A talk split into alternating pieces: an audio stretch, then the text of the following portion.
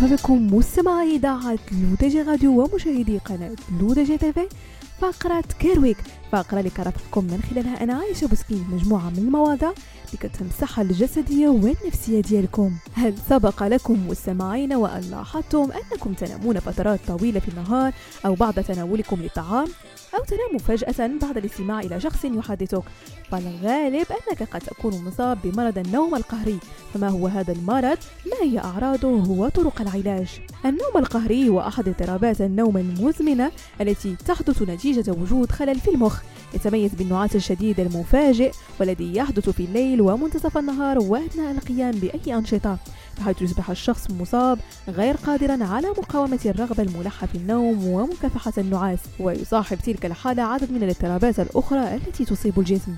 فيما يتعلق بأعراض هذا المرض فيظهر التوتر العضلي المفاجئ في البداية حيث تتيبس عضلات مختلفة ومتفرقة في الجسم بشكل مفاجئ بحيث يفقد الشخص المصاب قدرته على الحركة أو الكلام كما أنه بإمكان الشخص المصاب بالنوم القهري أن ينام فجأة حتى وإن كان يقود السيارة إضافة إلى أعراض الهلوسة ما قبل النوم حيث يمكن أن يتحدث الشخص بكلام غير مفهوم ونبرة صوت منخفضة لأنه يريد أن ينام بشدة.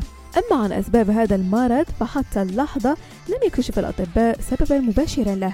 التي صنف من الأمراض المزمنة التي تصيب الجهاز العصبي ويفسر هؤلاء المرض بسبب عدة عوامل تتفاعل لتؤدي إلى حدوث خلل في الأعصاب.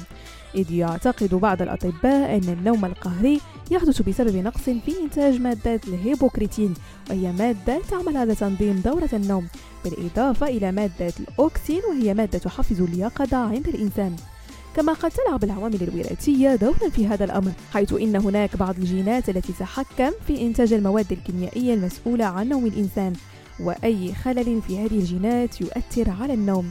كما تبين أيضا أن وجود بعض التشوهات في أجزاء مختلفة من الدماغ يؤدي إلى حدوث اضطرابات في النوم. وأخيرا مستمعين أساليب العلاج. في الحقيقة لا يوجد حاليا أي علاج معتمد للنوم القهري. لكن يمكن التخفيف من الأعراض إلى حد يسمح باستئناف الحياة الطبيعية لدى كثير من المرضى مثل تناول بعض العقاقير الطبية المنبهة والتي يوصي بها الطبيب المعالج لتقليل الشعور بالنعاس وتنظيم النوم بصورة أفضل. بهذا مستمعينا كنكون وصلنا لنهاية فقرة كيرويك.